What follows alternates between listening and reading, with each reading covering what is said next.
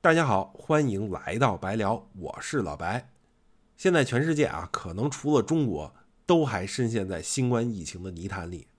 不知道大家有没有注意到另外一个新闻啊？上上个月啊，五月三号，世界卫生组织宣布啊，刚果民主共和国，也就是刚果金那边的第十二轮埃博拉疫情已经结束。新闻稿里就写啊，该国东部北基五省爆发的这次疫情。持续了仅三个月，但这是在不到三年的时间里，该国发生的第四次疫情。其实去年六月啊，我就看见了新闻，说刚果金爆发了埃博拉疫情。当时就想，真是祸不单行啊！其实也正好在去年埃博拉爆发的时候啊，上海译文出版社出版了一本叫做《血伤》的书啊，伤是国殇啊，幼子早伤的那个伤。书的副标题呢叫《埃博拉的过去、现在和未来》。大家知道啊，二零一四年埃博拉在西非大爆发。这次大爆发呢，可能是史上最严重的一次埃博拉疫情。这次疫情的影响呢，一直延绵到了二零一六年年初。根据维基百科的数据啊，截至二零一六年一月十四日，世界卫生组织及多国政府共统计到两万八千六百三十七宗感染个案，以及一万一千三百一十五宗死亡案例。这本书的背景呢，就是二零一四年的埃博拉大爆发。值得一提的是什么呢？这本书的英文版啊是二零一九年七月出版的，所以可以说啊，中文版的出版啊是非常迅速的啊。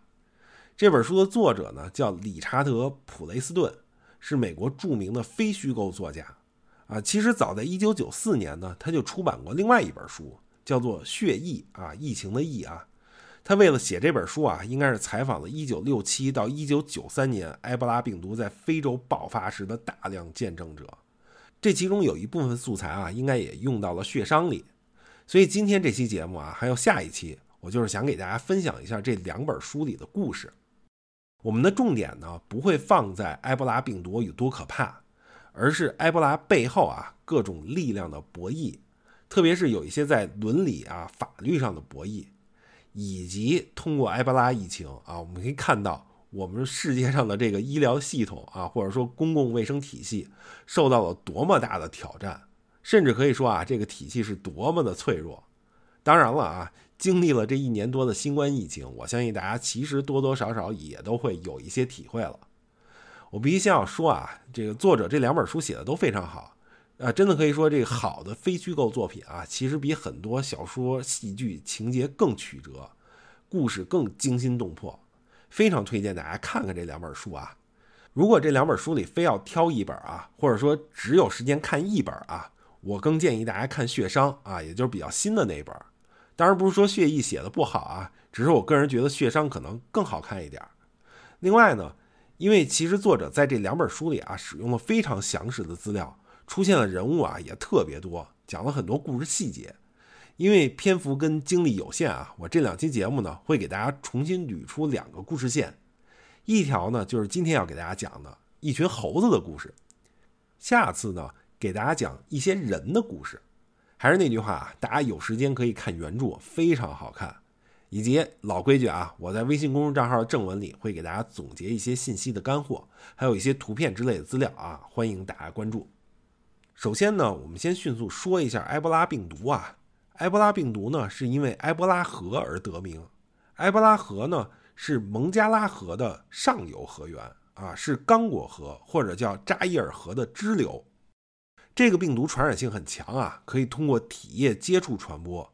根据研究啊，埃博拉病毒粒子落在眼睑上六十秒后，就有可能来到人体内的任何一个地方，而且只要环境保持湿润。埃博拉病毒粒子就非常顽强。实验表明，埃博拉病毒粒子能在死者皮肤上停留七天之久，啊，也依然具有致病能力。更重要的是什么呢？它的致死性也非常强。通常被感染的人中有约一半会死亡。现在已知的啊，埃博拉总共有六个亚种，其中的扎伊尔埃博拉可谓是病毒之王。一九七六年九月，扎伊尔埃博拉病毒第一次大爆发。这个亚种的病毒在埃博拉河上游的五十五个村庄同时爆发，致死率达到了惊人的百分之九十。自从发现埃博拉以来啊，科学家们就开始了对它的研究，希望能够找出一个对应之策。那么接下来啊，时间转到一九八三年九月，美国的马里兰州瑟蒙特，在这儿呢有一家美国陆军传染病医学研究所，在研究所里啊有一个专门研究埃博拉病毒的研究实验室，在这个实验室的科学家啊做的一项主要实验就是测试各种药物啊，寻找办法阻止埃博拉病毒的感染。他们的试验方法是什么呢？就是科学家会用病毒感染猴子，然后测试各种药，看哪种药管用。为什么要用猴子呢？作者就解释啊，因为人类和猴子都是灵长类动物，而埃博拉啊分不清人类和猴子的区别。可是啊，就在1983年9月底的这几天啊，科学家发现啊，实验室里的猴子开始死亡。有两个科学家呢就开始找原因，他们呢。全副武装啊，穿着防护服就走进了关猴子的房间。在这个房间里啊，有两排铁笼，沿两侧墙壁摆放，互相面对。其中一排铁笼啊，关着的是两只隔离的猴子啊，也就是所谓的控制组。它们呢没有被注射埃博拉病毒啊，因此是健康的。这两只健康的猴子啊，一看见科学家就开始拍打了铁笼，上蹿下跳，滋儿哇乱叫。另一排铁笼里的猴子呢，却非常安静。这一排呢是埃博拉笼，铁笼里的猴子都被注射了病毒啊，其中大多数沉默、温顺而孤僻，但有一两只啊显得怪异而狂躁。它们的免疫系统已经崩溃或失灵。大部分猴子看起来还不像有病，但它们没有表露出警觉性和猴类通常的活跃啊，也就是健康猴子跳来跳去拍打铁笼的行为。绝大多数猴子没有吃早餐的糕点，它们几乎一动不动地坐在笼子里，毫无表情地看着两个科学家。这群病猴里啊，就有两只已经死了。作者就描述啊，这两只猴在各自的笼子里卷成一团，它们鼻孔流血，眼睛半张，视线呆滞，眼珠呈鲜红色，瞳孔放大。他们的面部没有表情，甚至看不出痛苦。病毒已经摧毁了皮肤下的结缔组织，导致面容略显扭曲。面相怪异还有另外一个原因，那就是控制表情的那部分大脑已被摧毁。面容僵硬、眼球通红和鼻孔流血，这些是灵长类动物感染埃博拉病毒后的标准症状。猴类和人类在这方面并无区别。它们是脑损伤和皮下组织遭到破坏这个可怕组合的表征。标准的埃博拉面容使得猴子像是看见了什么超乎想象的场景，但那里绝对不是天堂。从实验结果来看啊，这个实验室的埃博拉治疗实验是失败的，因为试验的药物对埃博拉病毒全都无效，所有被注射病毒的猴子都死了，没被注射病毒的那两只猴子呢幸存了下来。事情啊，原本到这儿可能就该告一段落了，但是呢，大概两周之后，出现了一件非常可怕的事情啊！大家可能猜到了，就是这两只猴子也死了，它们眼球发红，鼻孔流血，最后崩溃并流血致死。科学家由此啊有个预感，这埃博拉啊可能能通过空气传播。接下来啊，时间推到六年之后，一九八九年。在美国弗吉尼亚州的雷斯顿这个地方呢，位于美国首都华盛顿特区以西约十公里。在这儿呢，有个小型办公园区，园区里呢有一家名叫黑泽尔顿研究制品的公司。这个公司的主要业务呢，就是进口和销售实验用的动物。他们在这个园区里啊，有一幢单层办公楼，他们就把这栋楼呢用作了猴舍。这个猴舍的对外名称啊是雷斯顿灵长类动物检疫隔离中心，接下来咱们就管它叫雷斯顿猴舍。当时呢有个背景，就是那时候每年啊大概有一万六千只野生猴子从热带地区进口到美国，进口的猴子呢必须隔离检疫一个月，然后才能运往美国各处。这样做呢就是为了防止啊能杀死包括人类在内的其他灵长类动物的传染性疾病的蔓延。一九八九年十月四号啊，雷斯顿猴舍收到了从菲律宾发来的一百只野生猴子，这是一批食蟹猴。这个物种呢，栖息在东南亚的河流沿岸和红树林沼泽地带，分布广泛，价格低廉，容易捕捉，因此啊，是常见的实验动物。雷斯顿猴舍的每一只食蟹猴都有独立的笼子，由人工灯光提供照明，喂食饲料和水果。猴舍总共有十二个存放猴子的房间，分别用从字母 A 到 L 命名。在十月四号送达的那批猴子里啊，有两只死在了箱子里。这个事儿呢，本来并不稀奇啊，因为本来在运输途中啊，猴子就有可能死亡。但接下来的三周里啊，雷斯顿猴舍死亡的猴子开始越来越多，而且数量啊变得不符合常理。等到了啊，一九八九年十一月一号，也就是那批食蟹猴送达后的差不多一个月，这一百只猴子啊，已经死了二十九只了。死亡率接近三分之一。除了死亡率奇高啊，这猴舍的管理员还发现，绝大多数死亡的猴子都集中在 F 室啊。刚才我们说了啊，这一百只猴子被分到了十二个房间啊，每个房间用一个字母命名。管理员于是就联系啊公司的首席科学家啊，也是这个猴舍的兽医。这个兽医啊叫达尔加德，他也是一个兽医学博士。他呢就来到猴舍啊，观察每一只猴子，他就发现啊，F 室里有两只病猴，这两只病猴呢正在发烧啊，还流鼻涕。当时达尔加德的判断啊是猴子中暑了，因为正巧啊这个时候这个猴舍的空调坏了。可是结果啊在当天夜里，这两只猴啊就都死了。第二天呢，达尔加德就来到猴舍啊，在检验室准备解剖猴子的尸体。在这儿有个特别有意思的细节啊，就是为什么要在另外一个屋子解剖呢？因为解剖猴子的时候啊，不能让其他猴子看见，如果他们看见了啊，就会发生大暴乱。达尔加德解剖了猴子啊，但是他看见的景象啊，让他很困惑，看起来像是死于供热系统故障导致的中暑，但是他们的脾脏啊却肿大的奇怪。中暑呢不会导致脾脏肿大，另外呢。两只动物的这个肠道里啊都有少量血液，这都是很奇怪的现象。在达尔加德解剖死猴的同一天啊，这个雷斯顿猴舍又收到一批食蟹猴，管理员呢就把它们放进了和 F 室隔着两个门洞的 H 室。说到这儿啊，大家可能就已经猜到了，没错啊，这 F 室的猴子呢是感染了埃博拉病毒，但是呢。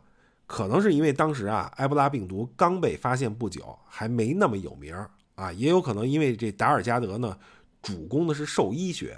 总之啊，他并不知道埃博拉病毒的存在啊，自然呢也就没有往这方面联想。就在他第一次解剖完猴子尸体之后的大概十天啊，F 市的猴子还在以一种非常高的速度死亡。所以这时候啊，他就联系了我们前面提过的啊，这个美国陆军传染病医学研究所，因为他知道那边啊有专门的猴类疾病专家，他还把一些猴子尸体的样本啊寄到了这个美国陆军传染病医学研究所。接下来事情的发展啊，就开始变得有意思了啊，打引号的有意思啊，可能啊还是因为当时埃博拉刚出现不久，所以相应的检测手段啊还很落后。啊，或者更直接的说啊，这检测的很慢。美国陆军传染病医学研究所收到猴子尸体的样本啊，是十一月中旬。大家知道美国人啊还会过个感恩节啊，正好是十一月下旬，所以又赶上了那么几天的感恩节假期。等真正确认雷斯顿猴舍的猴子感染的是埃博拉的时候，已经是十一月底了。在这期间啊，发生了一个更可怕的事儿啊！我们刚才提到啊，有一群新猴子被关进了和 F 室隔着两个门洞的 H 室，结果 H 室里的这群新猴子也死了五只。美国陆军传染病医学研究所在确认这是埃博拉病毒之后啊，就经过层层上报，上报到了自己的上级单位——美国陆军医学研发中心。这个研发中心的总指挥啊是菲利普·拉塞尔少将。于是啊，在拉塞尔少将的办公室展开了一场紧急会议。会议讨论第一个重要议题啊，生死攸关的议题啊，就是埃博拉到底能不能通过空气传播。我们刚才讲了1983年发生的事儿啊，就大家应该还记得，最后有两只控制组的猴子也死了。当时啊，完整经历了这个过程的一个主要科学家叫南希·杰克斯。南希这时候呢，也在拉塞尔少将办公室里参加这次紧急会议，所以他非常肯定啊，埃博拉可以通过空气传播。他就给在座的人啊讲了他在1983年的经历啊，还有他的一些论断。南希讲完之后呢，拉塞尔少将就问他：“这个结果你发表过吗？”南希回答：“没有，长官。”南希回答完啊，就能看出拉塞尔少将一下就怒了。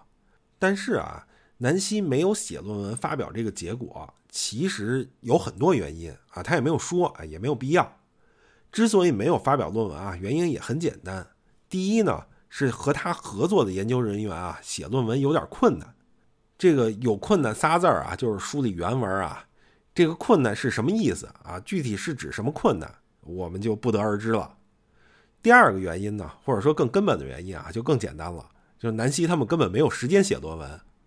当然啊，我在这儿必须插一句啊，现在的主流观点啊，或者说咱们以世卫组织的结论为准啊，世卫组织就说了，埃博拉病毒必须要通过直接接触感染者的体液或分泌物，如血液、呕吐物、汗液或粪便等才能传播。此外，埃博拉病毒感染者只有在出现高烧、呕吐、腹泻等明显症状时，才具有传播危险性。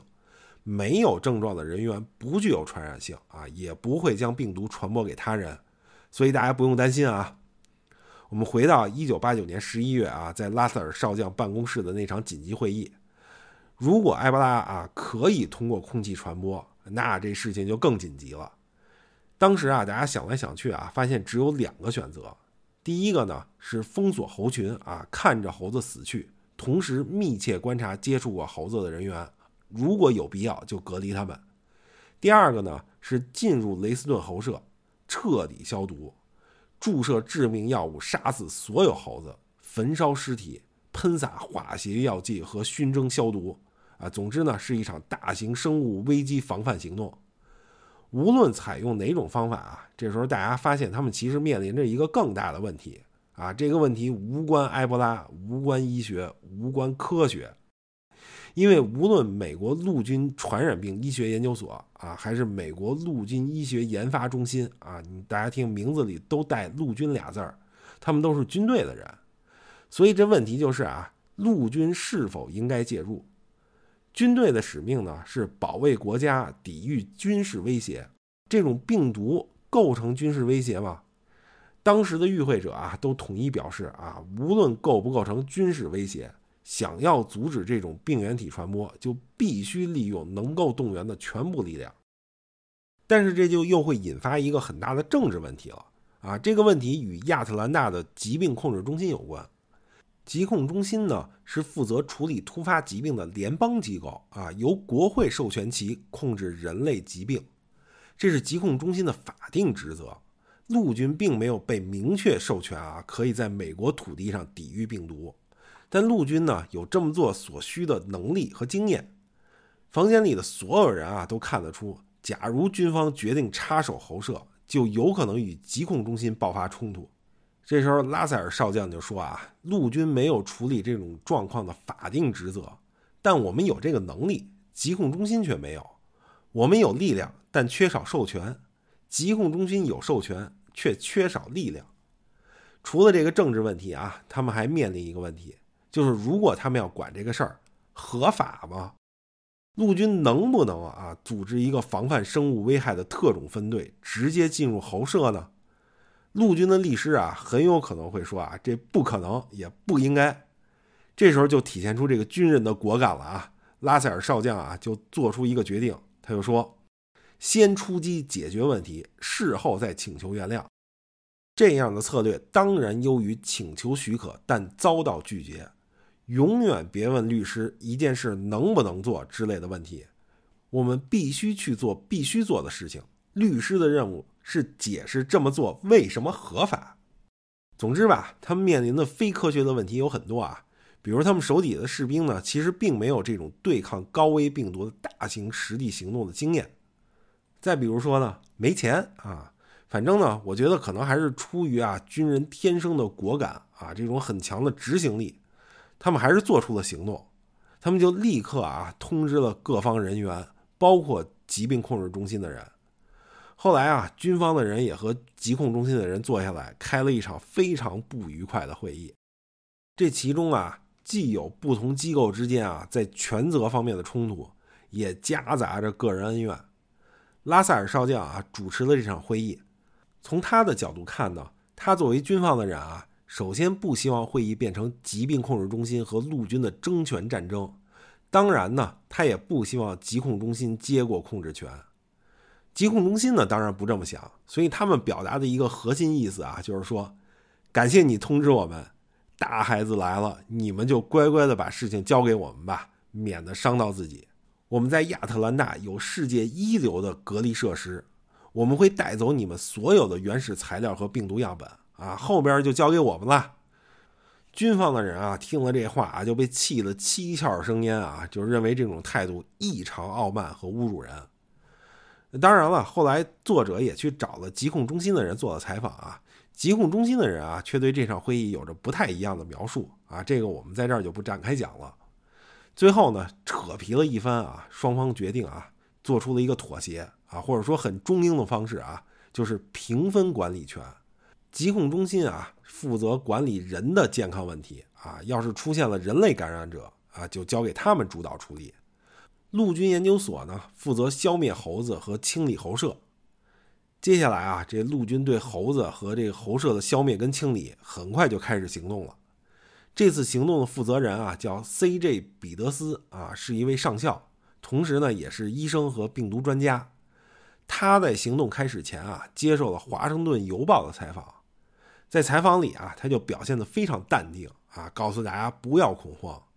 但是实际上啊，我们都知道，就刚才也提到了，军方啊对此类行动几乎一点经验都没有，面对的啊又是这么恐怖的啊，甚至可能能通过空气传播的病毒。但是这一切啊，都是彼得斯上校设计好的。他就是想让公众觉得啊，这个局势已经在掌控之下，一切安全。不然啊，如果大家知道了真相，肯定会造成恐慌。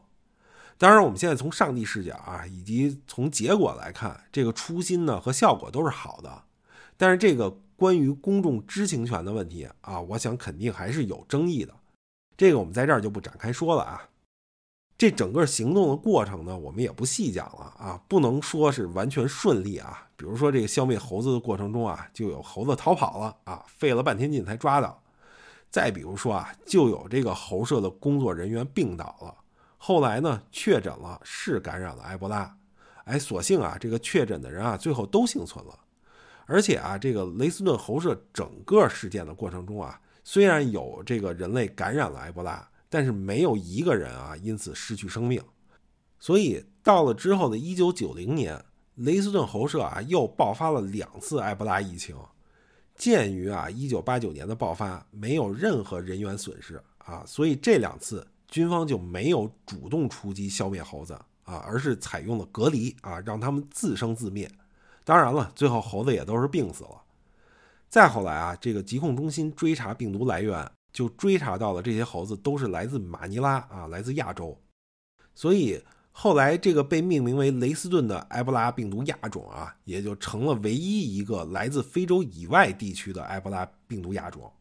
其实我查到资料啊，后来这个雷斯顿亚种啊，在美国、亚洲、欧洲都出现过，但是它的致死率啊很低啊，甚至可能都没有造成过任何人员伤亡。但是研究人员就发现啊，这个雷斯顿亚种和我们之前反复提到的这个致死率百分之九十的扎伊尔亚种几乎一模一样。所以雷斯顿为什么对人类的致死率这么低啊？它对猴子的致死率很高啊？以及呢，这个雷斯顿亚种又是怎么到达菲律宾的啊？这些问题呢，科学家都没有答案啊。作者就说啊，大自然似乎在逼近我们，高高举起屠刀，却忽然扭过脸去，露出微笑。这是个蒙娜丽莎的微笑，谁也不知道其中的含义。好啊，这个关于埃博拉往事的这个上半部分，今天先给大家讲到这里。今天讲的呢，都是围绕着一群猴子的故事。下一期呢，咱们来讲讲关于人的故事。今天的故事里啊，我们看到了科学之外的政治问题、法律问题、知情权问题。下一期关于人的故事里呢，在科学问题之外啊，有着伦理的问题啊，是关于生命价值的问题。在我看来啊，比今天展现的这个问题更矛盾、更尖锐。欢迎大家到时候收听啊。那好，今天就先说到这儿啊，感谢大家收听，也期待大家能够持续关注这个节目，甚至可以把这个节目和账号推荐给更多朋友。好，本期节目就到这儿，再次感谢大家，咱们下期再见。